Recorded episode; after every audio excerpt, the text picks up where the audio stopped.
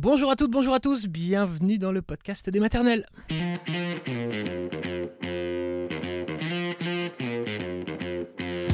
Le podcast des maternelles, le podcast de France Télévisions. Et aujourd'hui un sujet qui est très dur, qui est très difficile avec un témoignage très fort, celui de Marie. Marie qui a sauvé son bébé de la mort subite, autrement appelée la mort inattendue du nourrisson. Donc on va entendre Marie, puis nous serons avec un pédiatre, Aurélien Galerne, qui nous dira tout ce qu'il faut savoir sur ce sujet.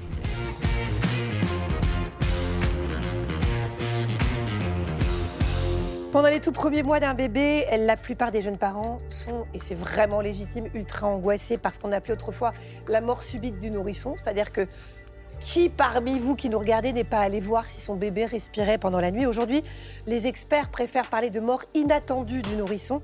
Et on accueille Marie qui a vécu euh, une expérience bien traumatisante. Bonjour Marie. Bonjour. On est très heureux de vous accueillir. Alors Marie, elle est arrivée quand même avec des cadeaux, là, des petits cœurs et tout. Ah. Trop mignon qu'elle a cousu elle-même. Vous êtes trop mignonne, Marie, je vous le dis tout de suite. Vous êtes la maman de Rose et Charlotte, des jumelles de 10 ans, de Léopold, qui va beaucoup nous intéresser dans cette conversation qui a 5 ans. Et vous êtes enceinte, là, de bientôt 3 mois. Félicitations. Euh, il y a 4 ans, vous avez vécu des heures qui vous ont bien angoissé, puisque votre fils Léopold, qui, a, qui avait 4 mois à l'époque, a cessé de respirer pendant son sommeil.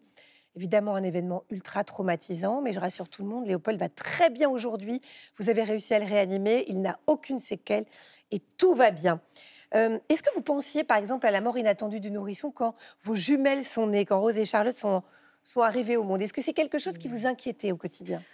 Oui, en fait, bah, je pense comme beaucoup de parents, euh, c'était une question, euh, enfin voilà, quelque chose qui nous, qui nous inquiétait. Quand j'étais enfant, des amis de mes parents ont perdu un petit garçon de la mort, enfin, on appelait la mort subite du nourrisson euh, à l'époque. Et donc forcément, en devenant euh, maman et en plus de bébé prématuré, c'était vraiment, enfin voilà, quelque chose qui était bah, stressant, enfin pour mon mari et, et moi. Et les, les- voilà, les nuits étaient euh, entrecoupées de réveil pour aller vérifier, enfin tout simplement comme beaucoup de parents en fait. Si Vous les elles avez gardées dans votre chambre au début, oui, j'imagine elles sont restées jusqu'à euh, au moins six mois euh, avec nous. Et, euh, et en fait, enfin, même, même après, hein, on allait régulièrement euh, vérifier si tout allait bien euh, dans leur sommeil. Et après les- leurs six mois, c'est pas allé un petit peu mieux quand même? C'est allé mieux, mais forcément, enfin, on garde toujours euh, l'angoisse. euh, voilà, c'était des bébés, enfin, fragiles en plus. On était rentrés, enfin, dans- à la maison euh, après un mois d'hospitalisation, et puis, enfin, voilà, Charlotte avait eu quand même un parcours difficile en, en réanimation, et donc forcément avec des angoisses qui ont, qui ont duré dans le temps. Bien sûr. Ouais. Cinq ans après, Léopold vient donc agrandir la famille. Ouais. Est-ce que vous aviez toujours cette angoisse? Est-ce que Mais- vous vérifiez aussi à l'époque? Alors euh, oui, et d'autant plus que Léopold a fait sa première nuit à la maternité. Et donc euh, quand moi je me suis réveillée, parce que voilà, après 24 heures de, de travail, enfin, ça avait été un accouchement quand même euh, compliqué. Euh, quand je me suis réveillée le matin, enfin, j'étais prise de panique euh, en me disant mais il s'est pas réveillé. Est-ce que je comprenne bien. Donc vous vous accouchez, ça dure 24 heures, vous êtes C'est crevé, donc vous tombez de sommeil. Et puis tout à coup, vous dites Mais j'ai dormi tout ce temps et il m'a pas ça. réveillé. Donc là, panique. panique. Puis en fait, bah, alors le personnel me dit, bah, en fait, il était fatigué aussi, et voilà, il a dormi. Enfin, vous inquiétez pas, euh, il n'y a, pas de souci. Et puis en rentrant à la maison, il a fait ses nuits en fait à trois semaines, et c'était aussi du coup angoissant parce que je me disais, mais c'est trop vite, c'est trop tôt. euh, Mhm. Les filles, c'était beaucoup plus tard. Et en fait, vous euh, sentiez quelque chose aussi déjà à l'époque mais, je Mhm. pense que ça, En tout cas, vous voilà. aviez un. Il y avait, voilà, Ouais, une petite c'était angoisse une angoisse. Euh, comment est-ce que vous avez réussi à apaiser vos craintes alors, Marie? Mais, mais en fait, mon mari, euh, un jour, est rentré du travail en me disant qu'un de ses collègues lui avait parlé d'un tapis euh, qu'on mettait sous le, sous le matelas euh, du, du nouveau-né et qui permettait de vérifier les mouvements respiratoires en fait, du bébé et qui se déclenchait s'il y avait plus de mouvements respiratoires. Donc forcément, c'était la solution qui allait apaiser nos nuits. Et donc, bah, dès le lendemain, on achetait le, le tapis euh, et Léopold euh, enfin, voilà, commençait à dormir sur, euh, sur ce dispositif euh, qui permettait enfin, vraiment pour moi de, de faire des nuits complètes et, De dormir Et- sur vos deux et oreilles. plus de mettre mon réveil la nuit pour aller Ah vérifier. oui, c'est vous mettiez carrément je votre réveil. Allez voir si respirer. Voilà. Bon, cela dit, on- on- la suite vous aura donné raison, puisqu'un soir, euh, Léopold a 4 mois, et là, tout à coup, le dispositif sonne. Où est-ce que vous étiez? Qu'est-ce que vous faisiez à ce moment-là? En fait, c'était la veille, j'étais allée chez le médecin parce qu'il avait un petit peu de, enfin, il avait de la température. Donc le médecin l'avait examiné en me disant il n'y a rien d'alarmant, il continuait à bien se nourrir, et euh, bah, surveiller en me disant bah, pour l'instant il n'y avait pas de signe, euh, il n'y avait, rien qui, qui, indiquait quelque chose de grave. Donc euh, traitement, enfin voilà, du doliprane euh, pour apaiser les symptômes. Et puis ce jour-là, plus rien. Donc le lendemain, rien. On passe vraiment une bonne journée. Le soir, euh, j'étais seule, mon mari était au travail. Et donc, euh, je couche les enfants, enfin, tout va bien. Euh, je me dis, j'étends le linge. Je me dis, si tout va bien, je pourrais regarder le deuxième épisode de Grey's Anatomy. Enfin, voilà, c'était. ma soirée était, était lancée. Et là, en fait, le tapis, enfin, j'entends l'alarme. C'était la première fois. Donc, forcément. je monte, voilà, je monte les escaliers en courant. Et là, quand je suis arrivée, en fait, bah, je pense, enfin, j'ai compris tout de suite, il était blanc, très blanc.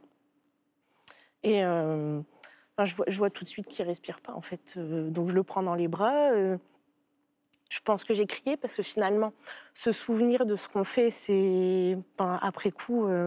oui, je pense qu'il y a un, de dissociation, quoi. Oui. C'est ça, tout se bouscule et je me rends compte que bah non, il respire pas et il est même frais en fait sur les joues. Je, le sens frais. Et puis, c'est une poupée de chiffon en fait, et c'est ça, là, enfin, voilà, le, qui me fait vraiment comprendre qu'il se passe quelque chose de très grave, c'est que j'ai voilà, une poupée de chiffon dans, dans les bras et, et il réagit pas. Il n'y a, pas de, y a pas de tenue, quoi. Non, il n'y a, a, rien. Et là, j'essaye de, de, trouver un pouls, parce que alors j'ai été enseignante pendant 15 ans et, et je connais les gestes de, de premier secours, sauf qu'on le fait sur un mannequin. Et là, c'est pas la même chose. Sur son propre enfant. Et voilà, c'est pas du tout. Enfin voilà, c'est pas, ça n'a rien à voir. Et là, tout se bouscule. Euh, alors, j'ai le souvenir qu'il faut, quand on commence une manœuvre de réanimation, il ne faut pas s'arrêter. Sauf que j'ai pas mon téléphone, il est en bas. Donc, est-ce que je descends? Enfin, voilà, c'est. Oui, parce que vous pouvez pas appeler le SAMU. C'est ça. Donc, euh, je le pose sur mon lit. Puis, je me rappelle que finalement, il faut faire les manœuvres sur un plan dur. Donc, je le mets au sol. Je le prends dans les bras, je le, je le, en fait, je le frotte. Voilà, je, Vous l'avez frotté. Voilà, c'est ça. Et c'est des choses, euh, avec du recul, c'est ce qu'on faisait quand mes grands-parents étaient agriculteurs. Et quand un veau naissait un peu groggy, euh, enfin, et c'était des gestes que j'avais vus euh, pratiquer finalement. En fait, on stimule, c'est ça. Ça. Enfin, je, vais vraiment frotter très vigoureusement Mais c'était instinctif ce que vous avez fait, Marie. C'est ça. C'est pas du tout en fait les gestes que je maîtrisais finalement sur euh, en temps de formation, mais là sur le moment. Et puis je, me dis, bah c'est tout. Il faut il faut commencer une manœuvre de réanimation. Et là je je commence et il inspire. Donc là, je l'attrape, hein, je descends des escaliers. Et en fait, le temps de descendre des escaliers, il se met à vomir, mais vraiment par G. Et il vomit trois fois, en fait, le temps de descendre les escaliers. Euh, et donc là, je peux appeler les secours. J'appelle les secours, j'appelle mon papa. Et après, j'ai même pas vraiment en fait, de souvenirs précis. Hein, euh, et j'ai le souvenir que quand mon papa est arrivé, je lui ai donné Léopold. Et moi, je ne pouvais plus. En fait, j'avais les jambes euh, coupées. Ah bah et il était un peu hagard, en fait. Enfin, il était là, mais euh, pas dans son état ouais, il était, normal. Il, était dans un état second. C'est ça, un état second. les pompiers sont arrivés ensuite? Les pompiers sont arrivés. Euh, donc, euh, voilà, ils nous ont emmenés tout de suite, en fait, aux, urgences. Alors, là, j'imagine ils l'ont un peu ausculté? C'est ça. Qu'est-ce qu'ils vous ont dit à ce moment-là? Je ne sais même plus. Vous savez plus? Non. Il n'y a pas eu des paroles rassurantes Si, certainement, mmh. mais en fait, c'est un peu le trou noir. oui, c'est ça. Voilà. Après, c'est en fait, un tel traumatisme. C'est ça. C'est voilà. Au bout d'un moment, je pense que le on occulte. On occulte. après, il y a eu une batterie d'examens pour Léopold. Il a quand même été hospitalisé 11 jours en réanimation. Il a été hospitalisé 11 jours. Donc, en fait, quand on est arrivé aux urgences, la pédiatre qui nous a accueillis était un peu en fait, je pense qu'elle n'avait pas mesuré ce qui s'était passé. Euh, sur le moment, elle l'examine, elle me dit, vous savez, madame, il a une angine, c'est chez le médecin traitant qu'il faut aller. Ah oui, donc elle vous culpabilisait d'être allée aux urgences. Alors du coup, je lui dis, mais, en fait, c'est mon mari. Après, qui, enfin, qui lui a dit, il dit, mais vous savez, si on est là, c'est, enfin, ma femme, elle, elle, a, enfin, elle a appelé les pompiers parce qu'il respirait plus. Donc elle, elle, a demandé un bilan sanguin et en fait, au bilan sanguin, il s'est avéré qu'effectivement, on, on, relevait une souffrance cellulaire euh, importante. Donc elle, elle, est venue s'excuser après? C'est ça. Et donc euh, après, bah, il a été hospitalisé 11 jours pour faire ben, voilà, différents examens aussi, je pense, mesurer peut-être aussi les séquelles. euh, Par chance, il- On vous a rassuré tout de suite là-dessus? Euh, au fur et à mesure des examens et essayer de comprendre aussi ce qui s'était passé en fait euh, Mhm. finalement. Donc euh, il a été hospitalisé en soins intensifs. Il a fait une nuit euh, pour faire une polysomnographie en, en néonate. C'est quoi polysomnographie? Alors, pour, pour vérifier s'il faisait des apnées en fait euh, du sommeil. Et donc là, ça a été une deuxième vague d'émotions parce que c'était retourné dans le service où les filles avaient été hospitalisées. Euh, on a été accueillis par la même infirmière en arrivant. Enfin, du coup, c'était voilà, revivre euh, Retrouver les odeurs, retrouver les odeurs, c'est ça. L'ambiance, les bruits, les mêmes personnes, en fait, finalement, le même personnel. Enfin, voilà, ça a été aussi la vague, euh, voilà, le On se sent deuxième un peu effet. maudite, quoi. On se dit, bon, Mais avec la chance. avec de la chance. Avec Ça, de la chance. C'est rien de le dire. Ce qu'il faut dire aussi, c'est qu'en préparant cette émission, vous nous avez dit que quand la pédiatre l'a accueilli au- à l'hôpital, elle avait dit Ah là là, c'est encore ces matelas. C'est ça, c'est ça. Ça, c'est important parce que finalement, en c'est quand même à ce euh, matelas que vous devez la vie de votre fils. Ouais, complètement. Enfin, voilà, c'est un dispositif euh, qui, qui est enfin, réalisé avec euh, des normes très strictes. Et, et nous, à la maison, clairement, enfin, voilà, il ne s'était pas déclenché euh, Mhm. avant. Il s'est déclenché après parce que Léopold, on a gardé le matelas jusqu'à quasiment ses 4 ans. Donc, euh, voilà. Donc du coup, bah, après forcément, en grandissant, il bougeait beaucoup plus aussi dans, dans le lit et donc euh, voilà. Mais c'était des, enfin après je disais me lever pour rien, c'est pas grave. Comment vous avez réussi à passer au-dessus de ce traumatisme, Marie? Mais Une jeune maman C'était compliqué, fatiguée en plus. Compliqué, compliqué pour les, les enfants aussi parce que bah, pour les, mes deux aînés. euh, parce qu'en fait, elles ont entendu hein, ce qui, ce qui s'est passé sans jamais oser sortir de leur chambre. Parce qu'elles ont compris que c'était très grave. Et, en fait, euh, bah, je suis partie aussi de la maison pendant 11 jours. Et ça, pas, ça, voilà, elles avaient autant très bien vécu la naissance de leur frère parce que c'était quelque chose de préparé. Là, euh, c'était le traumatisme, en fait, de, de voir tout le monde, enfin, nous voir quitter la maison, très préoccupés, euh, un papa à la maison forcément très préoccupé.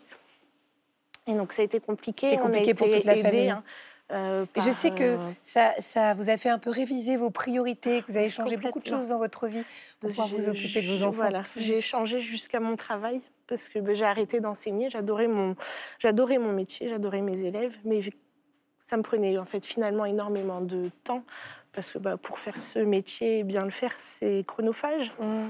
Et j'étais beaucoup plus présente au lycée qu'à la maison et finalement pas très disponible pour les enfants. Et avec mon mari, on a créé euh, Rose Charlotte et compagnie. Mmh. Voilà. Du coup, bah, j'ai changé ma vie et aujourd'hui, je fais de la confection pour euh, les enfants, des accessoires et pour les mamans. Et nous accueillons le docteur Aurélien Galerne. Bonjour docteur. Bonjour, Merci d'être sur ce plateau. Vous êtes pédiatre au centre de référence de la mort inattendue du nourrisson. Vous êtes responsable des urgences euh, pédiatriques de l'hôpital Jean Verdier à Bondy.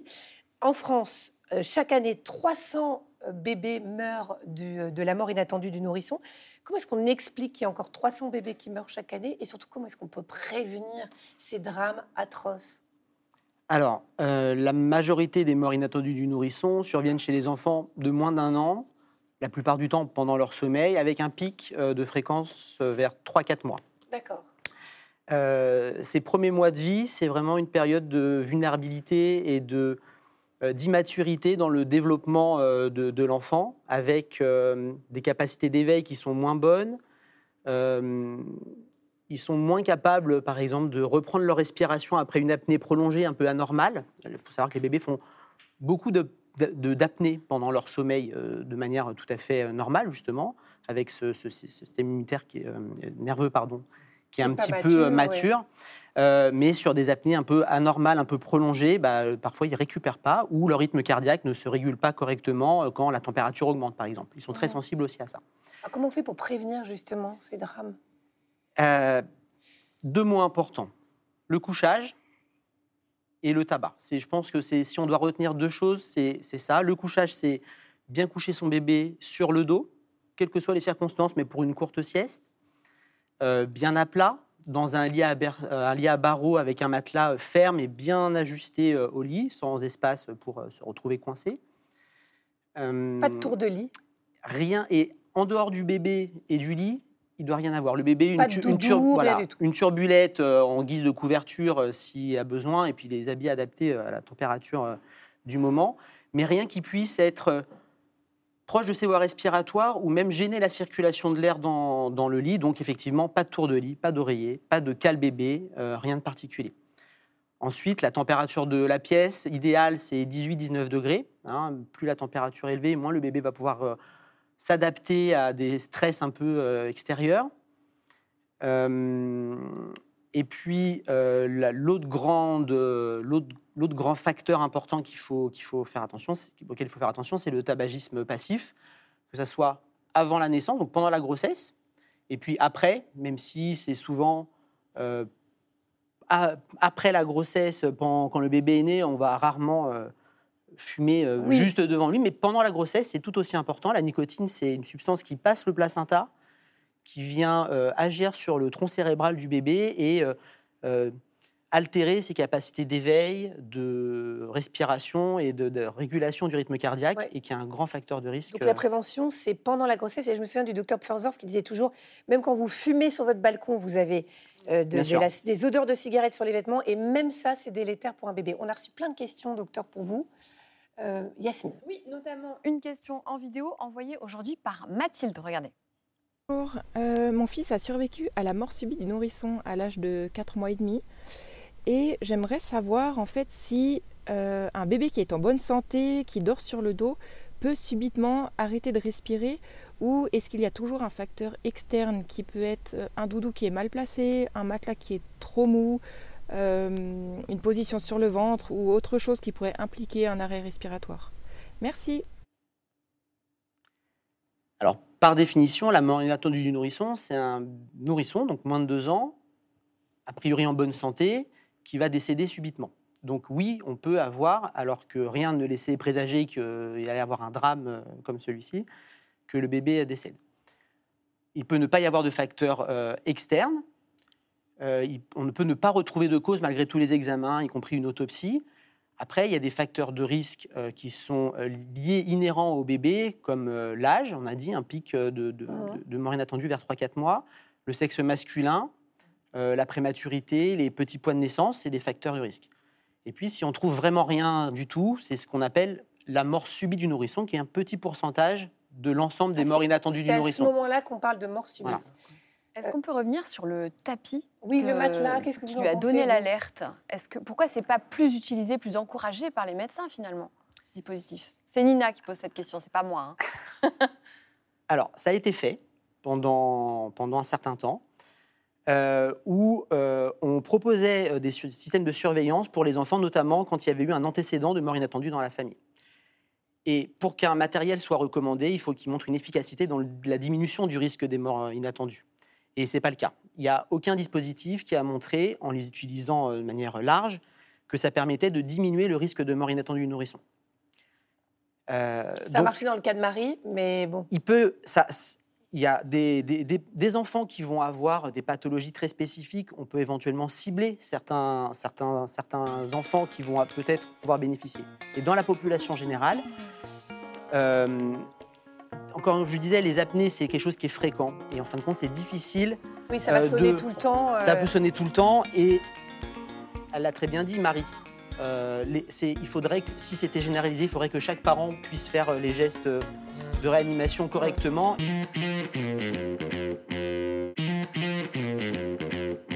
Émilie qui nous dit J'ai perdu mon premier bébé de la mort inattendue du nourrisson et j'attends mon deuxième enfant. Je suis très inquiète d'être à nouveau confrontée à ce drame. Y a-t-il plus de risques? Alors, dans les causes qu'on peut retrouver au terme de tous nos examens, il y a un très faible pourcentage de morts inattendues du nourrisson pour lesquels il peut y avoir un risque familial. Après, on peut rassurer euh, cette maman, le, le risque dans la fratrie de mort inattendue du nourrisson, il reste quand même vraiment très film, faible. ouais. Et euh, si on respecte euh, les règles de prévention, euh, a- elle n'a pas d'inquiétude supplémentaire à avoir que On peut lui Mais- conseiller un accompagnement pour, euh, Alors pour après, essayer de bien vivre sûr. sans l'angoisse qui va être permanente. Alors elle. après, bien sûr, euh, ça peut être là où a été pris en charge euh, son premier bébé. Ça peut être des psychologues euh, de, de son choix. Euh, mais bien sûr, ça- les médecins, bien sûr, on peut les examiner. On pourra examiner son bébé euh, Oui. à, la, à la maternité, voir s'il y a des choses à faire. Mais ça va dépendre aussi de la cause du, du décès du, de- du premier enfant. C'est souvent inexpliqué, les, les morts inattendues du nourrisson, où on a toujours quasiment une cause? Alors, on a souvent des facteurs euh, favorisants. On a euh, régulièrement une cause qui va être retrouvée, infectieuse, euh, cardiaque ou des choses. euh, voilà. On va être limité par les examens qu'on va être capable de faire. On ne peut pas forcément faire tous les examens, notamment l'autopsie, qui est un examen qui est compliqué à faire accepter pour les parents. Ouais, ouais. Ils ont, c'est un examen Ouais. qui est très lourd et, et qui est difficile, mais c'est un examen qui apporte euh, beaucoup de réponses. Et c'est uniquement si on a réussi à faire l'ensemble de ces examens, y compris l'autopsie, qu'on pourra dire on a trouvé une cause ou on n'a pas de cause et on est dans le cadre de la mort du nourrisson. D'accord. Vous avez parlé tout à l'heure euh, du fait qu'il faut que l'enfant dans son lit soit sur le dos. Esther vous dit ma fille de 3 mois et demi se retourne toute seule dans son lit et se met sur le ventre. Que faire? Alors, il faut la coucher sur le dos. Vers 4-5 mois, 3 mois et demi, c'est un, est un petit peu, peu précoce. Elle est pas en mais, retard. voilà, elle est pas en retard. on va dire. Euh, et donc, à partir du moment où, il va être- où l'enfant va être capable de se retourner tout seul, effectivement, le risque il va être moins important du le- Par contre, on Parce que va- vous voulez dire qu'il peut se retourner dans l'autre sens après aussi si. euh, Alors après, le, le, le couchage- le passage du ventre sur le dos, souvent, il, est sur- il- il est plus difficile à mettre en place et il arrive un peu après. Donc, le risque, c'est quand même de passer sur le ventre et de ne pas bien pouvoir se retourner. Donc, ce qui est important, c'est encore une fois les conditions de couchage. Si le matelas est mou, s'il y a beaucoup de choses dans le lit, ça limitera la possibilité de pouvoir se retourner euh, pour le bébé. Euh, et donc, en tout cas, c'est la coucher sur le, sur le dos systématiquement. Si elle se retourne d'elle-même, elle arrivera peut-être à se retourner dans l'autre sens, mais en tout cas, il faut la coucher sur le dos. faut pas, euh, parce qu'elle est capable de se retourner, la mettre sur le ventre d'office. Alors, il y a eu plein de questions liées à ça, qu'on vous avait rappelé tout à l'heure qu'il n'y a aucun débat sur le fait qu'il faut les coucher sur le dos. Néanmoins, Claire, par exemple, dit Mon fils a beaucoup de régurgitation, n'est-ce pas dangereux de le laisser sur le dos? Et bien, sur le dos, il aura plus de chances de pouvoir se dégager les voies respiratoires. Il aura plus de mobilité en étant sur le dos qu'en étant sur le ventre. Paradoxalement, ouais. Bah, on vous attache les bras dans le dos et on vous met sur le ventre dans votre matelas comme ça. Mmh. Vous allez avoir du mal. Un bébé, ça a une mobilité qui est quand même plus réduite, assez, ouais. assez Ouais. réduite, un tonus qui est limité. Et donc, sur le dos, on va avoir beaucoup plus de chances de tourner la tête et de se dégager. Euh, et donc, c'est conseillé, même quand il y a des régurgitations, de dormir sur le dos et à plat. Pas de système de, de proclive, de, de- de surélévation et de choses comme ça. Et, euh, D'accord, et on a met, pas de d'oreiller en dessous ou quoi Alors, et, surtout pas. et justement, et Sophie, sur le même sujet, dit La tête de mon bébé d'un mois et demi commence à s'aplatir. Et du coup, elle vous demande s'il vaut mieux pas le faire dormir un peu sur le côté. Là non plus. Alors, encore une fois, la position de couchage, c'est exclusivement sur le dos. Enfin, toutes Sur les, le toutes côté. les réponses, ce Voilà. sera non, c'est sur le dos. Ouais. Sur le côté, le risque de basculer sur le ventre, il est trop important. Et euh, Ça serait pas la position idéale s'il n'y avait pas ce risque quand même, non? Ça diminue pas les. sur le dos. Ça, ça dit, Le alors, ça dit, il y a, il y a- il y a- il y a plus de mort inattendue du nourrisson. Il n'y a pas moins de régurgitation, il n'y a pas moins de, De tête plate. de- de tête plate. Ouais. Et là, encore une fois, un bébé qui ne sera pas contraint dans sa position sur le dos, c'est-à-dire qu'il va dormir sur un matelas où il n'y aura rien qui va le gêner, qui ne va pas dormir dans un, dans un cocon ou dans un, un truc un- comme un siège auto, une coque ou un cosy, qui va bien dormir à plat, il n'y a aucune raison qu'il n'ait pas envie de découvrir ce qui se passe autour de lui. De regarder à droite, à gauche, d'aller chercher ses mains, de tourner, et donc il n'aura pas la tête plate. Après, ce qu'on peut être amené à faire, c'est euh, changer l'orientation du lit pour qu'il ait envie de regarder vers euh, la lumière qui est vers la C'est porte, ça, ou oui, le oui, bruit, oui. des choses comme ça. Mhm. Par contre, pendant les phases d'éveil, il faut favoriser la position sur le ventre pour développer le tonus, mais pendant les phases d'éveil et sous surveillance euh, de- du parent. Mmh. Mm. Daniel vous dit pourquoi le cododo est-il recommandé pour combattre le risque de mort inattendue du nourrisson? Tout à l'heure, vous avez quand même dit qu'il fallait qu'il dorme seul. Donc, euh, je- Alors, c'est- donc c'est pas recommandé le cododo. Ouais. Après, ça dépend ce qu'on parle du cododo. Dor- partager la même chambre, c'est-à-dire que le bébé dans son lit, près du lit des parents, ça c'est ce qui est recommandé. avec un lit de cododo, du Alors, coup. euh, avec un lit séparé, voilà. les, avec un lit séparé. Dans le même lit, c'est sûr que non. C'est non. Le- la literie, elle n'est pas adaptée, c'est mou, il y a des couettes. euh, les- le parent fatigué peut très bien écraser son enfant. On a malheureusement des, des- des décès comme ça. Ouais, Et ça, puis- c'est le grand risque. Et puis, euh, comme on l'a dit aussi tout à l'heure, la température euh, du bébé, elle est importante. Et de dormir avec quelqu'un d'autre, la température corporelle elle Mm. est plus élevée et le bébé va moins bien réagir s'il fait une pause respiratoire, des choses comme ça.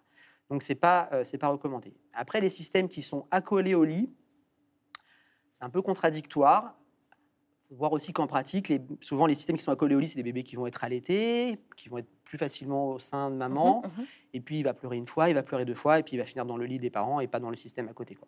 Et puis, il ne faut pas qu'il y ait d'espace. euh, voilà. Donc, les systèmes de cododo, euh, enfin, les systèmes de, de lit accolés au lit des parents, on- il y a des études contradictoires, mais c'est pas, on ne le conseille pas en tout cas, Ah ouais même si on n'a pas forcément de. euh, on a peut-être un peu moins d'arguments par rapport à d'autres facteurs de risque, mais c'est quand même.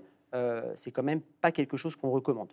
Moi, je me souviens que mon bébé, enfin en tout cas le deuxième, dans mes souvenirs lointains, euh, il se mettait sur le dos lui-même. Alors, je sais pas à quel âge, mais est-ce que ça... euh, sur le ventre, pardon, qu'est-ce que je raconte? Il se mettait sur le ventre, c'est-à-dire que je couchais sur le dos, je le retrouvais sur le ventre. Est-ce que là, on peut dire que c'est parce qu'il il avait dépassé l'âge, c'est-à-dire qu'il avait suffisamment de tonus pour le faire et que donc il ne faut pas s'inquiéter Je crois que c'est assez fréquent quand même. à partir du moment où le bébé, effectivement, vers 4-5 mois, il est capable de se. Il peut être, il peut, le temps. elle peut- peut- L'enfant peut commencer à se mettre sur le ventre. En tout cas, généralement, à l'âge de 6 mois, on estime qu'un bébé est capable de se retourner sur le ventre. Et après le sixième mois, il va être capable de passer du ventre au dos. Mm. Ça va d'abord faire pression sur le côté, puis sur le ventre, puis après à se retourner. À partir du moment où il est capable de faire cette gymnastique-là, le risque il diminue quand même. C'est ça. Mais, euh, Parce que s'il est gêné, il va instinctivement changer voilà. de position. mais le- le- le- les morts inattendues du nourrisson, le- vraiment, c'est euh, 75% des morts inattendues du nourrisson, c'est les six premiers mois. Donc je pense que jusqu'à six mois, même si bébé capable de se retourner, il faut le coucher sur le dos. Et puis s'il se retourne, Vous le remettez sur le dos. on essaye. Euh, Dernière question. Christelle Benjamin. vous demande si les changements de saison ont une incidence sur la mort inattendue du nourrisson, vu que vous parlez de la température. Alors, il y a un petit, petite augmentation euh, de fréquence de mort inattendue du nourrisson sur la période euh, au- automno-hivernale, très probablement liée aux infections, parce que c'est un facteur aussi euh, favorisant. Donc, il y a effectivement un petit peu plus de mort inattendue du nourrisson sur, sur l'hiver. Et la- on peut peut-être dire un mot de la période actuelle, la bronchiolite? C'est c'est en train tout doucement, la pression est tout doucement en train de se relâcher, là, vous le, vous le sentez à votre Alors, hôpital Nous, dans notre hôpital, on a quand même plus de lits qui se sont libérés et donc euh, on arrive à mieux, à plus facilement hospitaliser les enfants et on n'a pas forcément obligé de les, les transférer. Vous avez dû organiser un des. On a, oui, oui, Amiens, sur, vers, euh, euh, oui, oui, on a dû organiser des transferts, euh, des transferts. Fin, ouais, le mois d'octobre a été euh, très compliqué, Très très, tendu. Hein. très tendu au niveau des bronchiolites. Ça a l'air de se calmer un tout petit peu pour notre hôpital. Euh, je ne sais pas ce qu'il en est des autres hôpitaux. Mm. J'ai pas regardé les statistiques encore, mais euh, Je crois que ça reste très tendu. euh. mais euh, c'est globalement un, un hiver compliqué pour, pour nous. Le, et le- pour- le conseil pour les gens qui nous regardent, qui ont un bébé de deux mois, qui n'a pas encore de bronchiolite, c'est d'éviter de sortir un maximum là. bah, c'est d'éviter les lieux où il y a beaucoup de monde, euh, de de faire passer le bébé de main en main. euh, Alors ça, effectivement, si on est malade, on, même pour avec son bébé, on essaie de Même porter le hein. masque, On si met un on masque, peut, ouais. parce que euh, on l'a bien vu avec le Covid, on a eu. Très peu d'infections, euh, d'autres, des autres infections euh, respiratoires euh, pendant la période de, de- des confinements. Et on le paye un peu maintenant parce qu'on a tout ce rattrapage. On a une dette immunologique. Voilà, la dette immunologique, exactement. Euh, donc effectivement, euh, il faut et surtout, j'insiste, et je pense que ça, on n'insiste pas assez, notamment dans les maternités, c'est que dès que votre bébé vous sentez qu'il est encombré, il faut lui laver le nez avec le sérum physiologique. Le seul moyen de l'aider euh, à, à mieux respirer, c'est Ça. de le, c'est de le- Nous, quand on est enrhumé, on se mouche. Bah, le bébé, il n'est pas capable de le faire. Il faut lui laver le nez régulièrement. Et s'il faut le faire toutes les heures, parce qu'on le trouve très encombré, on le fait toutes les heures, quoi. y compris la nuit.